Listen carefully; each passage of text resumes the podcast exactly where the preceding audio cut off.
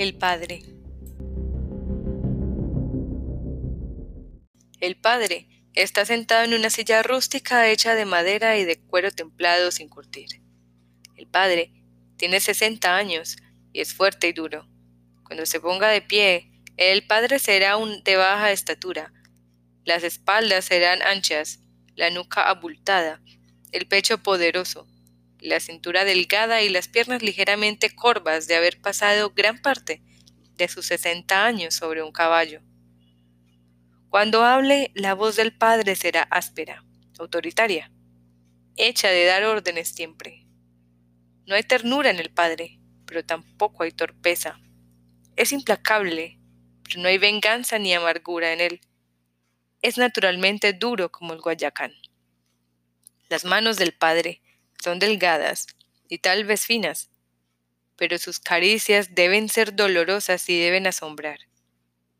El cuarto donde está sentado el padre es limpio y el piso está cementado. Las paredes están pintadas con cal y no hay ni siquiera un almanaque.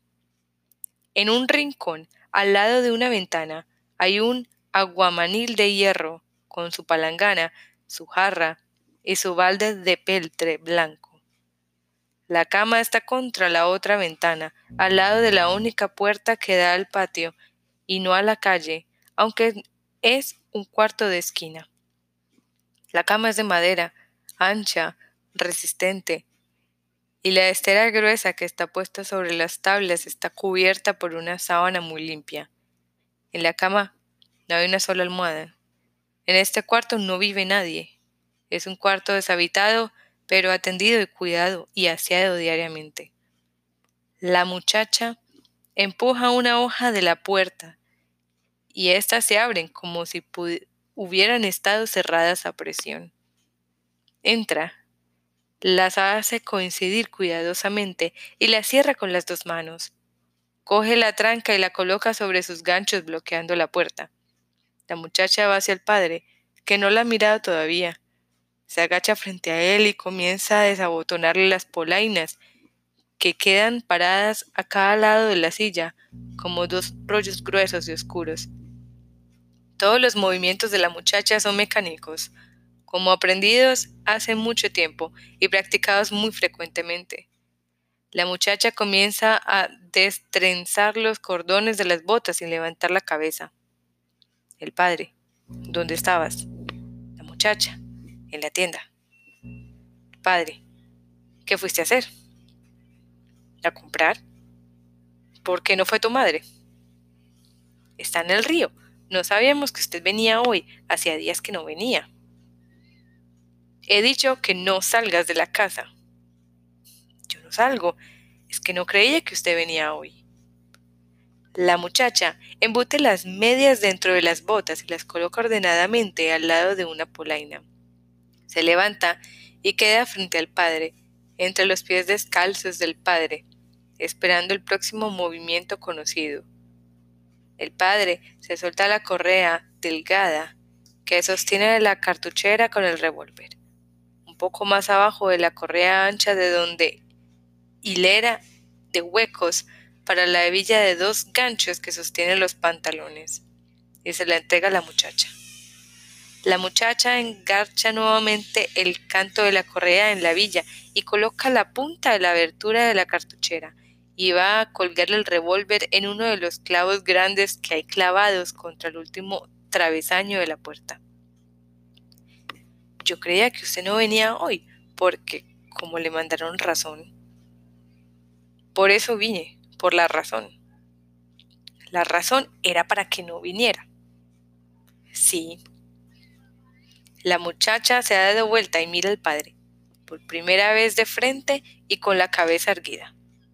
El padre está ya de pies y camina hacia la cama quitándose la camisa gruesa de caqui. La muchacha. Yo no salí a comprar. El padre ha terminado de quitarse la camisa y la muchacha va hacia él para cogerla y volverse a caminar nuevamente los pocos pasos hasta la puerta para colgarla mecánica y cuidadosamente. Todavía de espaldas, el padre, que ya ha comenzado a desvestirse de la franela blanca de mangas largas y de cuello redondo, La muchacha repite, yo no salí a comprar. ¿A qué entonces? A huir. La muchacha ha tomado la franela y la ha puesto al derecho, metiendo una mano en una manga y luego la misma mano en la otra manga, y la ha colgado con el mismo cuidado al lado del revólver y de la camisa. ¿A huir qué? Lo que dicen. No dirán nada, tienen miedo, son cobardes, serán cobardes toda la vida. El padre está acostado de espaldas en la cama, del lado de la pared, con la cabeza quieta y mirando vagamente el intrincado andamiaje de varas y bejucos que sostiene el techo de paja.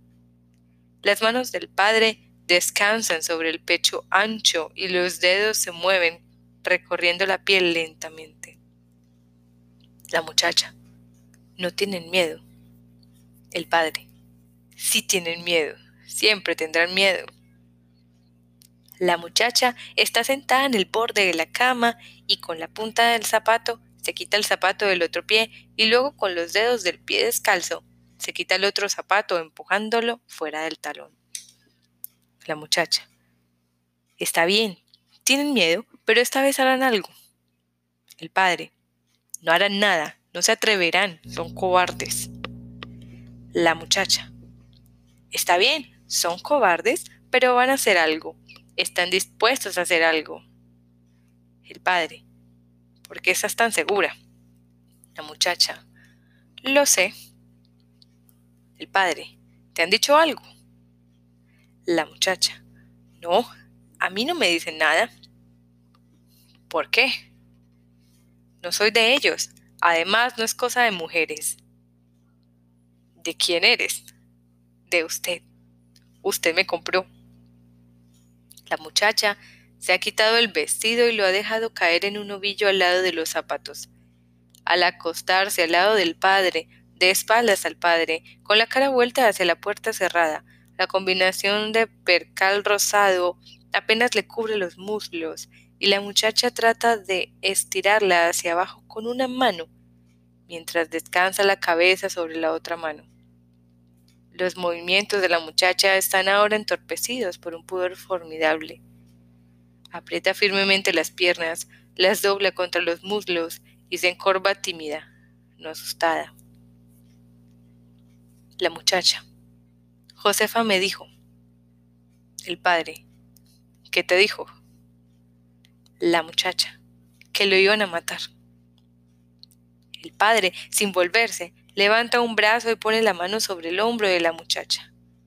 La muchacha se extiende, afloja las piernas y queda con la espalda sobre la cama, casi junto al padre, tan larga como el padre. El padre saca la mano de debajo del peso de la espalda de la muchacha y la pone sobre el, pecho de ella. La muchacha cierra los ojos. ¿Quiénes? Todos, el pueblo. ¿Cuándo? Cuando usted volviera aquí. ¿Por qué no me mataron cuando llegué? Esperarán a que se ponga oscuro. Tienen miedo, me tienen miedo no se atreverán a hacerlo. Les tienen miedo, pero ahora lo odian más. Siempre me han odiado. Siempre odian a los que tienen plata. No, no es por la plata. Siempre odian a los mejores que ellos. Yo soy mejor. No es por la plata. A usted no lo odian por la plata. Es por lo de la huelga. La huelga. Mataron muchos en la estación. Los soldados dispararon desde los vagones, no se bajaron. El tren paró y los soldados dispararon sobre los que estaban en la estación y el, tren arrancó después. Los soldados se lo bajaron, pero mataron un montón. Bien hecho. Yo no lo vi. Yo nunca voy hasta la estación, pero Josefa me lo contó. Sí. Por eso dije que le mandaran la razón, para que no viniera. ¿Quién le dijo a Josefa que me iban a matar? Todos, el pueblo, todos dicen que lo van a matar. ¿Pero quiénes son? Todos, el pueblo entero. Son los mismos cabecillas. No. A los que organizaban lo de las fincas los mataron en la estación. No quedó ninguno. Bien hecho. En el pueblo ahora son todos. No, solos no harán nada.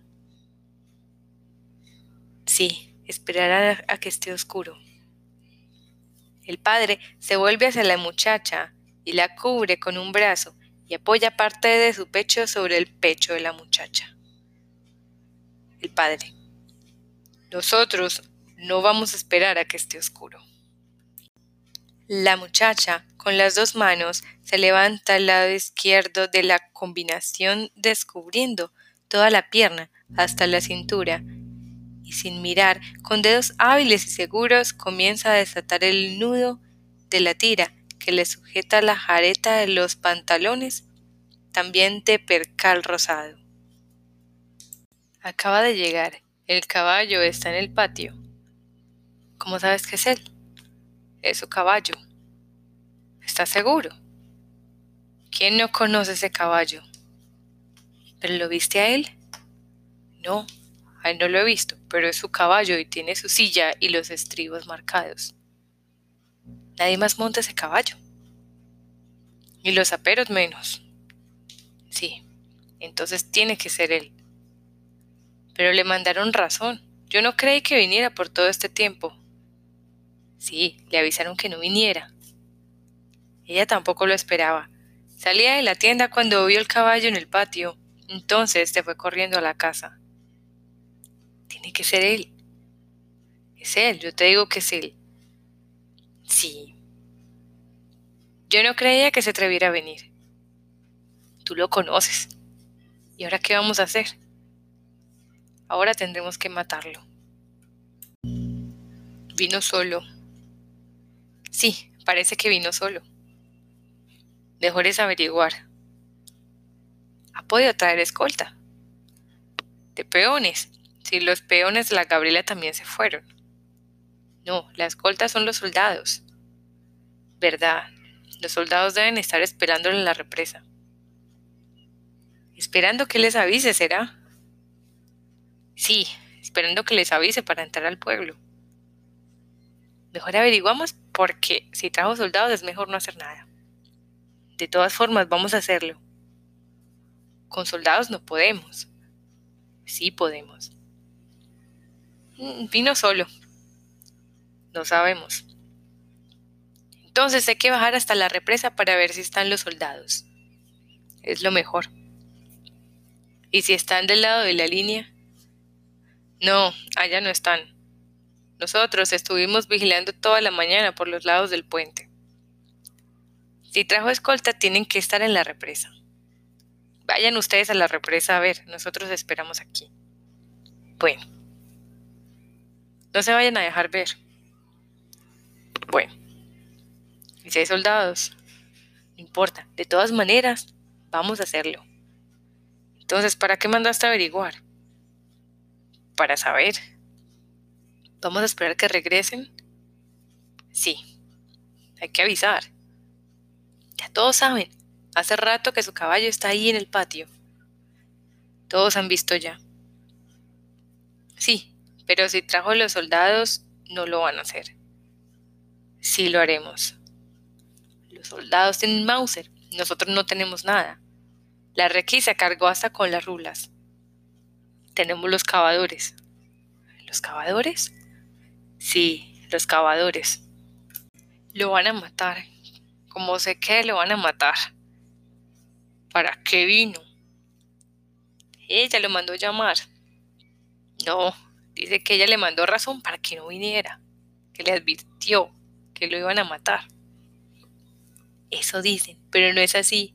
No pudo aguantar y lo mandó a llamar. Si lo matan será culpa de ella.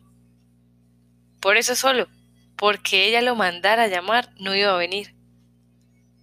No pudo aguantarse todo ese tiempo. Es una bandolera. Siempre ha buscado mujer cuando él quiere, no cuando uno quiere. Es una bandolera. Es igual a todas nosotras. No es igual. Lo ha mandado a llamar cuando sabía que lo iban a matar, porque ya sabía que si venía lo mataban. Todo el pueblo lo sabía. Después de la matanza de la estación, lo han estado esperando. Al hombre de uno hay que defenderlo. Él no es de nadie, nunca fue de nadie. A ella no le tiene más que consideración de la que te tuvo a ti. A mí siempre me trató bien. Yo no le di motivos. Ninguna le ha dado motivo. Ninguna se atrevería nunca a darle motivo. Él no es malo. No es tan malo como dicen. No es malo. Es el dueño. El dueño de todo. Y puede tener todo lo que quiera. A usted no la pudo tener. Eso dicen. Sí. Dicen que usted siempre la ha respetado. A mí no me quiso tener. Ahora tendremos que matarlo. ¿Por qué regresó? ¿Acaso no sabía? Vino a obligarnos. Siempre nos ha obligado a todo. Ahora viene a obligarnos a que lo matemos. Viene a provocar el miedo. No, vino porque no creyó la razón. Pero cuando ella le diga que es verdad, que lo vamos a matar, cuando él se convenza que lo ella le mandó la razón, porque es verdad y no por otra cosa, que no son engaños de ella, se irá. No se irá. Se irá y no podremos hacer nada. Tampoco podremos hacerle nada esta vez. No se irá porque sabe que le tenemos miedo. Sí, le tenemos miedo. Y por eso lo vamos a matar, porque le tenemos miedo. No, y no es por eso. Es por todo lo que nos ha hecho, por todo lo que te ha hecho a ti y lo que me hará a mí y sigue viviendo. Es por haber traído a los soldados hasta que nos mataran, por lo que tenemos que matarlo a él. No, es por miedo, y también porque mejor que nosotros y él lo sabe. Tal vez es mejor que cada uno de nosotros, pero no mejor que todos. Es mejor que todos. Por eso es que tenemos que juntarnos todos para matarlo. Si no se va ahora, después de haber hablado con ella, es porque no cree que nos atrevamos contra él, porque no cree que seremos capaces de matarlo. Todavía no sabemos si seremos capaces. No hay soldados en la represa, ni rastros. ¿Vieron bien? Sí, no hay ni rastros. Mejor. Entonces vino solo. Sí, vino solo. Era mentira que ella le había mandado razón. Sí, era mentira. Ella es como nosotros. Decían otra cosa. Sí, pero era mentira. Ya todos saben que no hay soldados. Sí, veníamos avisando. algunos habrá que irlos a buscar al monte. ¿Por qué? Por la matazón, muchos huyeron al monte y no han vuelto. Es que creen que los soldados van a volver. La huelga ya se acabó. ¿A qué van a volver? Uno no sabe. ¿Podemos ir a buscarlos? Podemos. ¿Hay muchos avisados? Sí, muchos. Entonces, ¿para qué vamos a buscar a los otros? ¿Hay tiempo? ¿Hay tiempo? Sí. Si quieres, vamos. Bueno, vayan. El caballo está todavía en el patio. ¿Y ahora qué esperamos? Esperamos a que se ponga oscuro. Sabes, van a matarlo hoy. ¿A quién? Al marido de Regina. El viejo que viene siempre en el caballo bonito. Sí, al dueño de la Gabriela. Por todo eso no hay un caballo como ese. Ni parecido debe tener más en la Gabriela. Vamos un día de estos hasta allá. Es muy lejos y no creo que tenga otro caballo como ese. ¿Te acuerdas de los caballos que trajeron aquella vez para la fiesta? Sí, pero a mí me gusta más el del viejo. El marchado que tomaba el hombre que tenía el pelo largo como mujer era bonito. A mí no me gustan los caballos con manchas, me gustan los de un solo color. Este año hubo fiesta. ¿Qué pasaría? Todos los años hay. No es verdad. Sí. El caballo del viejo es en el patio de la casa de la Regina. ¿Quién dijo? Así dicen. por qué no vamos a verlo? Ahorita se pone oscuro. La oscurana tiene maleficio. Y cuando lo maten, ¿quién se va a quedar con el caballo? No sé. Esta noche se va a poner muy oscuro porque no hay luna. Si sientes la llorona, me dices mañana. Y si no, yo la siento, te digo. Bueno, tú la has oído. Yo no. Yo creo que el caballo se huye. Está en el corral. Si matan al viejo, el caballo se huye. Yo sé que se huye. Busquemos un tejo y juguemos a la raya, ¿quieres? Bueno, sacamos la cometa. No, es muy tarde, casi está oscuro ya. Sabes, van a matarlo hoy. ¿A quién? Al marido de Regina. El viejo que viene siempre en el caballo bonito. Sí, al dueño de la Gabriela. Por todo eso no hay un caballo como ese, ni parecido. Debe tener más en la Gabriela. Vamos un día de estos hasta allá. Es muy lejos y no creo que tenga otro caballo como ese.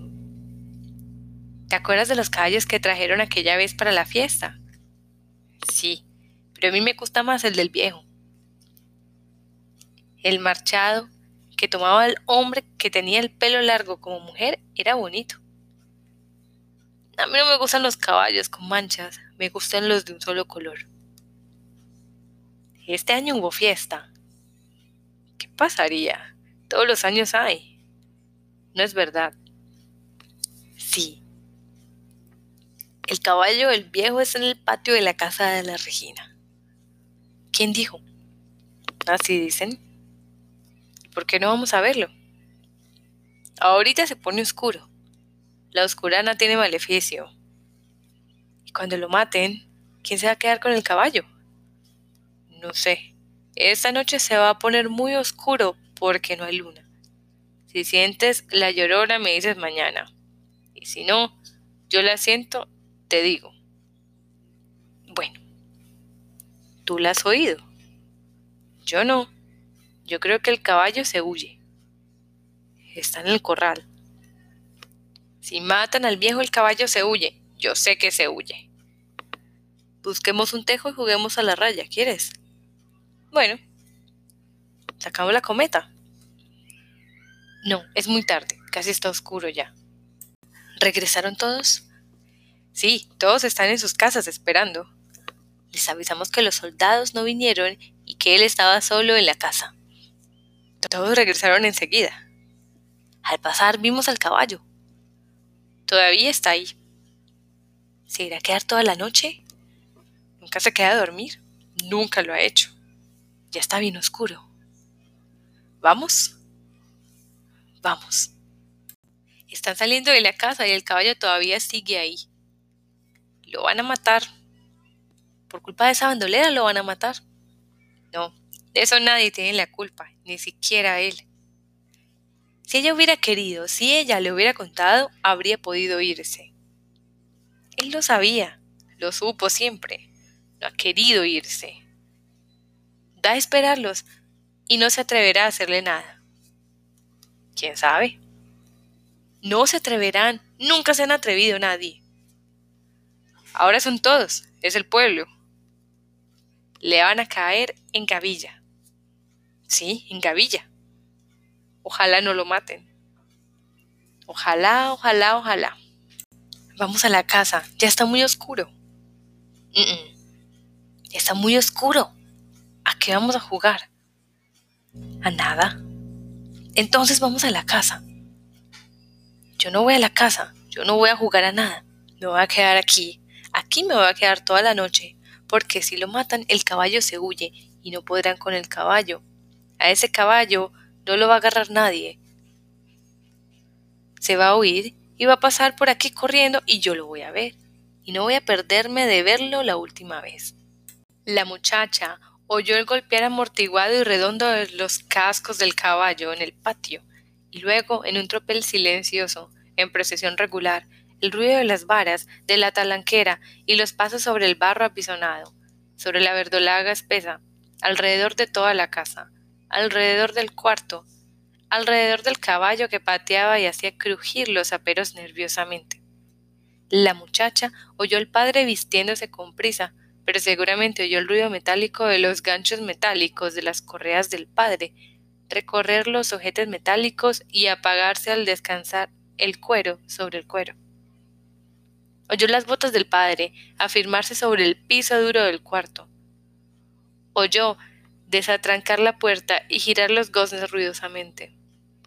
Y entonces todos los sonidos secos de la muerte y del apesumbramiento se metieron atropelladamente por el hueco desamparado de la puerta. La muchacha oyó el abalanzarse de los hombres y el forcejeo. Oyó el rodeo jadeante alrededor del padre. Oyó el desacompasado golpear de los cavadores sobre el cuerpo, que se oía ceder al ataque inexperto pero tenaz. La muchacha oyó la caída ronca del cuerpo y la caída ronca de los cavadores ya innecesarios sobre el padre muerto. La muchacha no oyó palabras, solamente el relincho furioso y el galope despavorido del caballo atravesando el pueblo como una herida ancha e inacabable.